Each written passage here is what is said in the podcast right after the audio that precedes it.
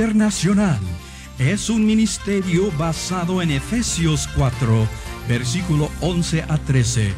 Y Jesús mismo constituyó a unos apóstoles, a otros profetas, a otros evangelistas y a otros pastores y maestros, a fin de perfeccionar a los santos para la obra del ministerio, para la edificación del cuerpo de Cristo, hasta que todos lleguemos a la unidad de la fe y del conocimiento del Hijo de Dios, a un varón perfecto, a la medida de la estatura de la plenitud de Cristo.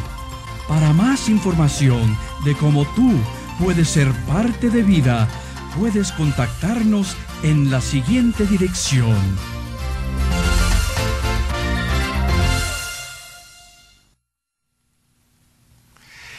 La gloria del el éxito viene a través de esos dones que Dios ha puesto en tu vida. No viene a través de un mover místico de Dios o una nube eh, supernatural. Viene a través de esos dones que Dios ha puesto en tu vida. Esa es la razón por la cual Dios ha puesto esos dones en nuestras vidas, esas capacidades para poder lograr la voluntad de Dios. Y cuando logramos la voluntad de Dios, entonces Dios obtiene gloria. Revelamos el carácter y la persona de Dios en una forma tangible en este mundo. Así que el líder no nace líder. El líder se desarrolla se adiestra para formarse en el líder que Dios lo ha llamado para ser.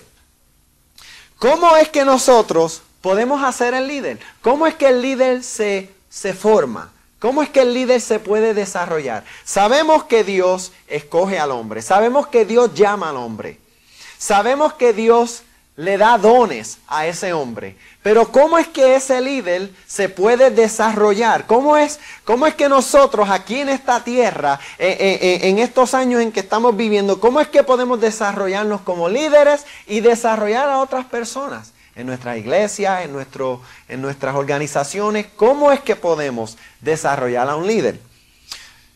Vemos que Jesús dijo en Mateo 4, versículo 19 vemos que Jesús dice lo siguiente. Jesús le dijo a los discípulos, venid en pos de mí y os haré pescadores de hombres. Vemos que el principio de Jesús es que para ser algo, para desarrollarte como un pescador de hombres, que para desarrollarte como un líder, tienes que primeramente cumplir el requisito de aprender a seguir a Jesús. Así que el principio bíblico es el siguiente, que para ser un buen líder tenemos que aprender a ser un buen seguidor. Para poder ser un buen líder, primeramente tenemos que cumplir con el requisito que Jesús estableció. Y el requisito es primeramente, venid en pos de mí. Y cuando nosotros aprendemos a venir en pos del Señor, entonces Él comienza a desarrollar en nosotros la capacidad, la habilidad de ser el líder de otras personas. ¿Cómo es que aprendemos a seguir al Señor?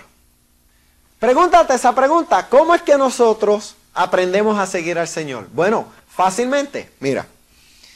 Aprendemos a seguir a una persona o seguimos comúnmente, fácilmente, a una persona cuando estamos con esa persona. Si mi esposa me dice, ven, sígueme, que te voy a traer a esta tienda, ¿cómo es que yo la voy a poder seguir si no estoy con ella? Así que para aprender a ser un buen seguidor, tenemos que tomar tiempo para estar con la persona. Tenemos que invertir tiempo estando con el Señor. Para aprender a ser un buen seguidor de Él y cumplir el requisito que dice, ven en pos de mí. ¿Cómo es que aprendemos a ser un seguidor? Aprendemos a ser un buen seguidor cuando aprendemos a ser un buen observador.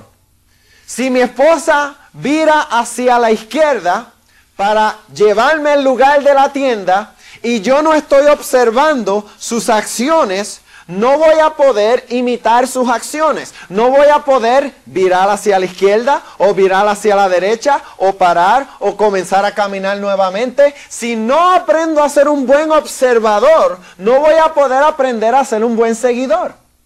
Si no aprendemos a observar el camino, la manera en que Dios se mueve, en que Dios se comporta a través de los modelos que Él nos ha dado en su palabra, no aprenderemos a ser un buen seguidor. Así que para ser un buen seguidor tenemos que aprender a ser un buen observador. Tenemos que estudiar el carácter de Jesús. Tenemos que estudiar las maneras de Jesús. Tenemos que estudiar cómo Jesús le habló a las personas, qué le dijo, cómo él trató a la persona que estaba en pecado, cómo él trató a, a las personas religiosas. Tenemos que aprender a observar a Jesús para ser un buen seguidor. Tenemos que aprender a creer en Él.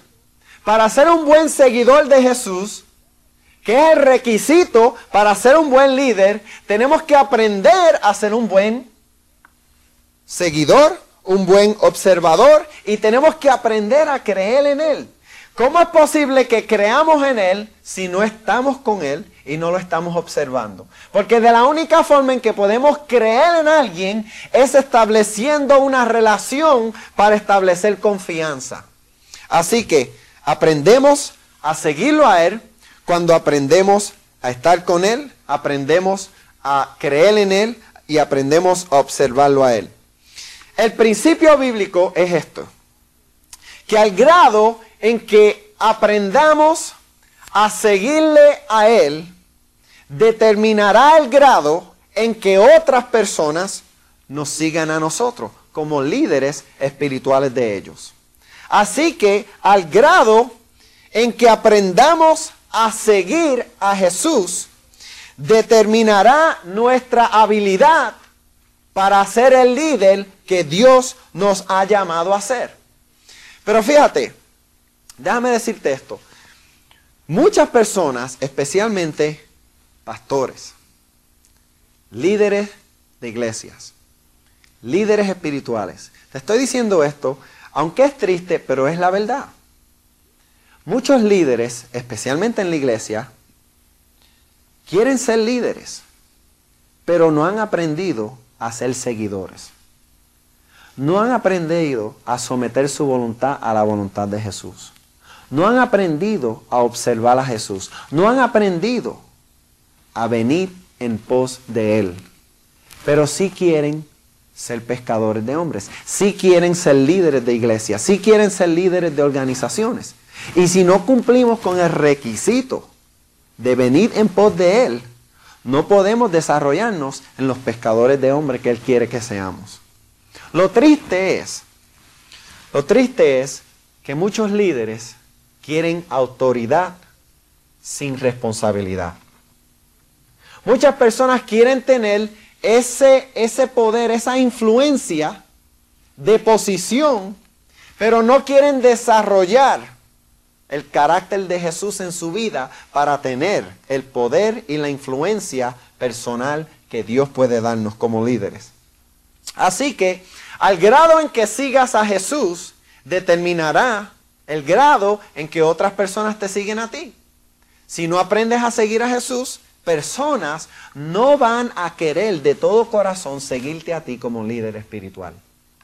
Y fíjate que yo quiero que veas un principio en la palabra de Dios. La Biblia nos dice en Lucas capítulo 16, versículo, versículo 12, fíjate lo que dice la palabra de Dios.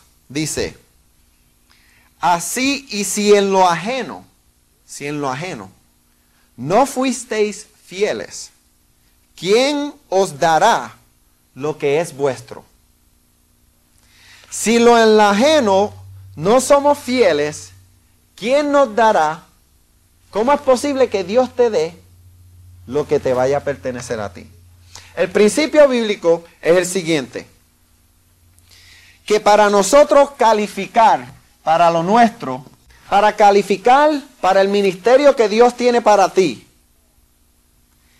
es fundamental, es imperativo que tú aprendas primeramente a serle fiel en el ministerio de otra persona. Si no aprendemos a serle fiel al ministerio de otra persona, primeramente nos descalificamos para tener el ministerio que Dios quiere confiar en nuestras manos.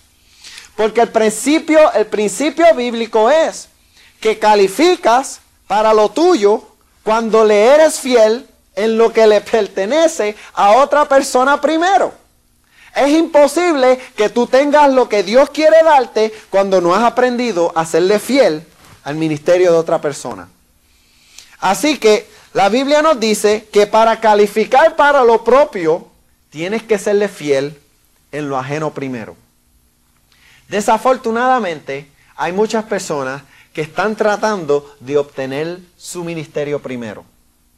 Nadie quiere ser asistente pastor. Nadie quiere ser pastor asociado. Todo el mundo quiere ser el pastor primordial de la iglesia. Los asociados siempre están soñando con tener lo suyo. Todo el mundo que está ayudando a otro pastor o en otro ministerio siempre están soñando en tener lo suyo. Ese sueño no es malo, pero tenemos que aprender que no calificamos para tener lo nuestro hasta que no aprendamos a serle fiel en lo que le pertenece a otra persona.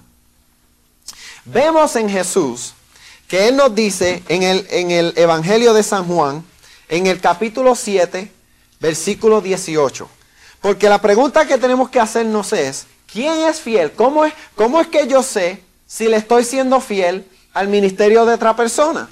¿Cómo es que yo sé si califico ¿O cómo es que yo sé si tal vez no me esté descalificando yo mismo?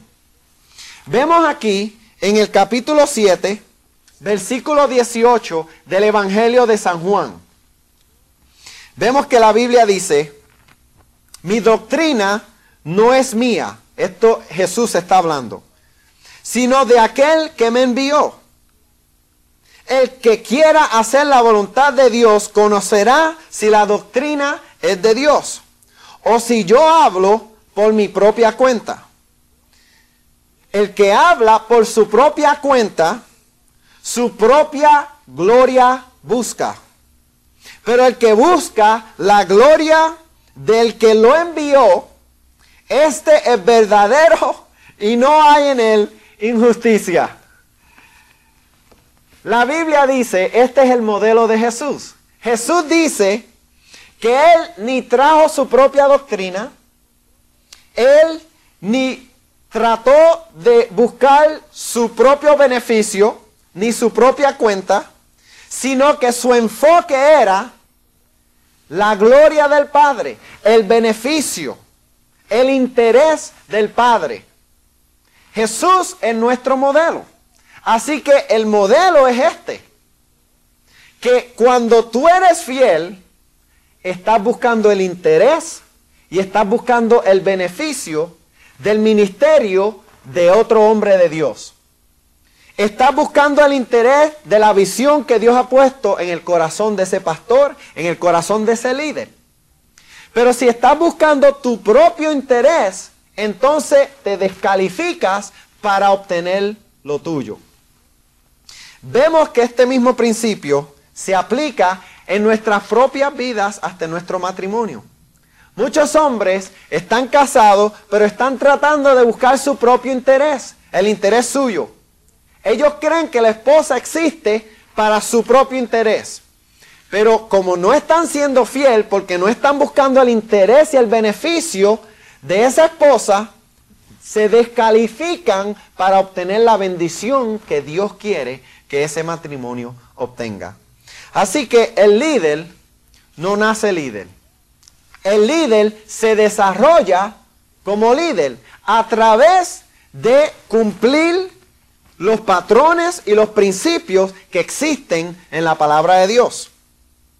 Acuérdate que es importante entender lo siguiente, que el carácter del reino siempre es una reflexión del carácter del rey. Si tú eres pastor y no has aprendido a serle fiel en el ministerio de otra persona, fíjate bien lo que te voy a decir. Lo que te voy a decir es bien importante y puede cambiar el ministerio que tú tienes. Si tú no has aprendido a serle fiel en el ministerio de otra persona primero y tú estás tratando de tener tu propio ministerio, el carácter del reino siempre es una reflexión del carácter del rey. Quiere decir que como tú no has aprendido a serle fiel en lo que le pertenece a otro hombre primero, tú atraerás personas en tu iglesia que no sabrán a cómo serte fiel a ti tampoco. Porque el principio del reino de Dios es que el carácter del reino es una reflexión del carácter del rey. El carácter de tu iglesia, el carácter de tu organización será una reflexión de tu carácter. Y si tú no has aprendido a cumplir con ese requisito bíblico de venir en pos de mí, tú atraerás personas que reflejarán tu propio carácter. Y tendrás muchos problemas con personas siendo infieles a tu liderazgo. Así que el líder no nace líder.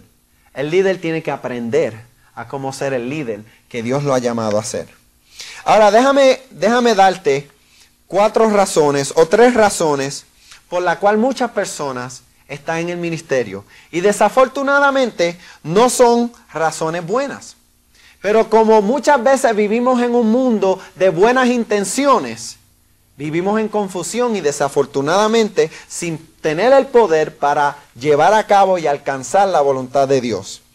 Primeramente, hay personas que están en el ministerio porque quieren estar en el ministerio. Ellos necesariamente, sin ningún motivo ah, dañino, sin ningún motivo malo, ellos desean estar en el ministerio. Así que la primera razón por la cual muchas personas están en el ministerio es porque desean. Desean estar en el ministerio. El problema es que cuando tú estás en el ministerio y vienen las presiones y vienen los problemas y vienen los desafíos, va a llegar el momento en que tú vas a desear una cosa diferente. Vas a dejar de desear de estar en el ministerio. Te vas a querer salir del ministerio por las presiones y los problemas. Así que eso no es una razón buena para estar en el ministerio. Muchas personas tienen una imagen del ministerio de que es algo tan glorioso, algo tan ah, deseable, algo tan sublime, ah, y tienen la impresión errónea del ministerio. Porque el ministerio no es una vida ideal, es una, eh, es una vida de muchos desafíos. Y hay que tener mucha confianza en el Señor. La, segunda razón por la cual muchas personas están en el ministerio es porque desean ayudar a otras personas. Yo le he preguntado a, a muchos ministros, ¿por, ¿por qué usted está en el ministerio? Y ellos me dicen, es que quiero, he tenido un deseo de ayudar a otras personas. Es una buena razón, es una razón noble, pero no es una razón válida para estar en el ministerio. Y muchas de estas personas son líderes, líderes, líderes en nuestras iglesias, líderes en organizaciones cristianas. Y tienen la motivación errónea. No debe de estar en el ministerio porque usted desea estar en el ministerio o porque usted quiere ayudarle a personas. Porque tarde o temprano usted va a aprender que hay personas que aunque usted invierta meses y semanas y días y tal vez hasta años invirtiendo su propia vida en las vidas de ellos, que ellos no quieren su ayuda. Ellos no desean su ayuda. Ellos lo que desean es asociarse con usted para desarrollar imagen, para desarrollar tal vez influencia en la iglesia, pero ellos no desean su ayuda. Y cuando usted llega a la realidad de eso, entonces no tiene ninguna base para estar en el ministerio. Número tres, algunas personas, y para mí esta es la razón principal por la cual debemos de estar en el ministerio. Debemos de estar en el ministerio porque amamos al Señor, por amor al Señor y por el llamado, por el llamado divino. Porque Dios nos llamó, porque Dios nos ha escogido, elegido para llevar a cabo una obra. Y a través del amor que tenemos hacia el Señor, deseamos obedecer deseamos actuar y responderle al Señor. Así que si usted está en el ministerio porque desea estar en el ministerio o porque quiere ayudarle a personas, aunque sean unas razones nobles y buenas, no son razones suficientes para estar en el ministerio. Usted tiene que buscar al Señor y entender cuál es la motivación suya por estar en el ministerio. Otra cosa que queremos eh, traerle a usted es que en nuestras vidas tenemos que entender que cuando estudiamos eh, el tema de liderazgo, eh, antes de que le hable del llamado divino, quiero, quiero darle cuatro elementos comunes de todos los líderes en la Biblia, para que usted pueda ver el patrón, el patrón que Dios tiene para establecer sus líderes. Porque como le estaba diciendo, el líder no nace líder, él tiene que ser desarrollado para ser el líder. Cuatro elementos comunes de todos los líderes en la Biblia. Vemos estos elementos. Número uno, cada líder tiene un encuentro personal. Es llamado personalmente.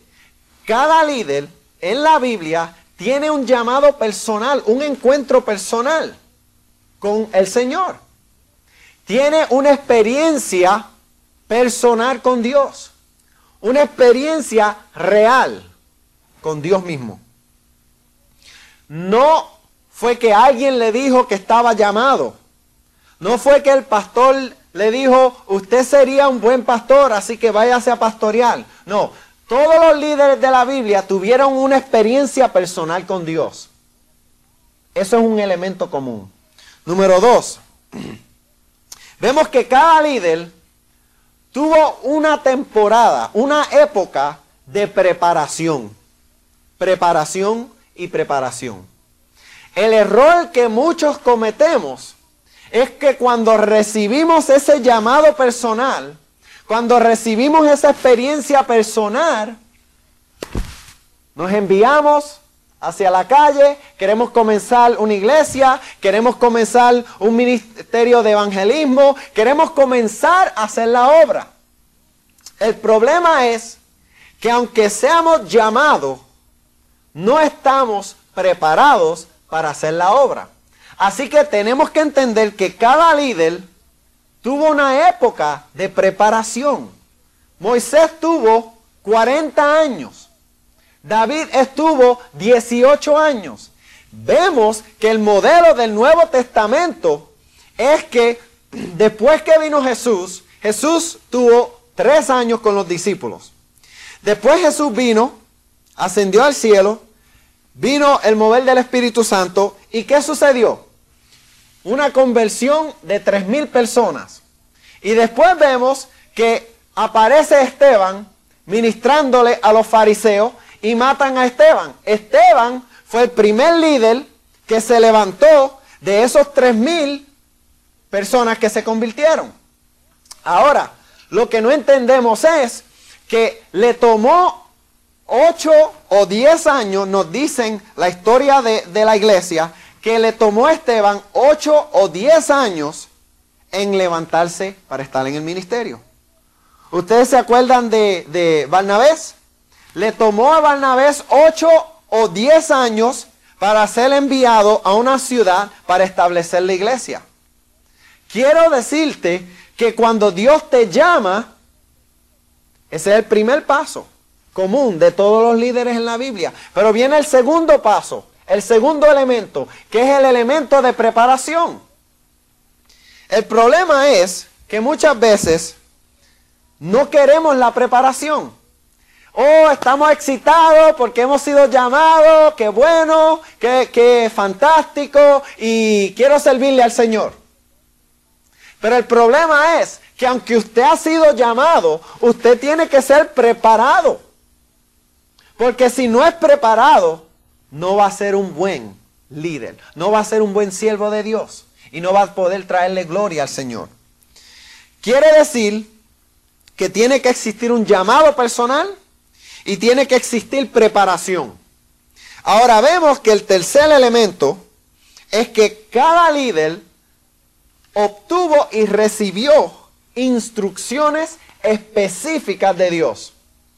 Para mí es triste porque yo doy seminarios para pastores a través de toda Latinoamérica, en los Estados Unidos, y para mí es triste hablar con pastores y líderes de iglesias y ministerios y preguntarle específicamente qué es lo que Dios te ha enviado a hacer.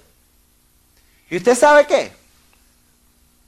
La mayor parte de esos líderes no tienen una contestación específica y concreta.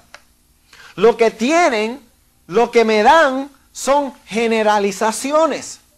Oh, Dios me llamó a evangelizar y Dios me llamó a hacer esto. Y son ideas generales, no son específicas, no son concretas. Cuando Dios llamó a Moisés, le dio dirección específicamente, le dijo específicamente lo que iba a hacer. Cuando Dios llamó a David, le dijo específicamente lo que iba a hacer. Cuando Jesús llamó a los discípulos, Jesús le dijo específicamente lo que iban a hacer. El problema es que no queremos esperar. El problema es que queremos convertirnos y queremos comenzar a hacer la obra de Dios. Y no tenemos preparación, no tenemos instrucciones. Y por eso es, usted sabe, usted lo sabe bien, que la mayor parte de las iglesias no tienen éxito. Tienen 20, 30, 40, 50 personas y no tienen el éxito de llevar a cabo la voluntad de Dios porque no tienen visión específica, no tienen dirección específica. Así que el cuarto elemento común de todo líder en la Biblia, el cuarto elemento es que una vez obtuvieron el llamado, esperaron para obtener preparación, esperaron para obtener instrucción, una vez obtuvieron instrucción, entonces comenzaban a actuar, comenzaban a obedecer. Porque este es el principio bíblico, que acción produce resultados. Podemos hablar, podemos gozarnos, podemos cantar de lo que Dios nos ha dado para hacer, pero hasta que no actuemos, no habrán resultados. Porque acción produce resultados. Vemos este principio en la Biblia cuando ah, notamos que Jesús le dijo al hombre con la mano seca, ¿tú quieres ser sanado? Y el hombre le dijo, sí, claro que sí. Jesús le dijo a él, extiende tu mano. Y tan pronto el hombre extendió su mano, ¿qué le pasó al hombre? Claro que sí, tú sabes. El hombre fue sanado instantáneamente. ¿Por qué? Porque acción produce resultado. ¿Por qué acción produce resultado? Porque acción, oye esto bien, porque este es otro principio del reino de Dios. Acción es la evidencia de nuestra fe. Muchas personas dicen, sí, yo creo, yo creo, yo creo. Pero si no hay acción, no existe la evidencia de su fe. Así que acción produce resultados. Cuatro elementos comunes de cada líder que vemos en la Biblia. Y acción era el último elemento de cada hombre. Cuando Dios le hablaba y le decía, le decía a cada hombre, haz esto, esto y esto, el hombre no dudaba, el hombre no argumentaba con Dios, el hombre actuaba, obedecía a Dios, porque acción produce resultados. Les habla su hermano y amigo Lee Short, fundador del Ministerio Vida Internacional. Nuestro deseo es el de capacitar obreros para la obra del Señor Si necesitas más información acerca de más cursos y su costo, escríbenos a la dirección en la pantalla. Dios le bendiga.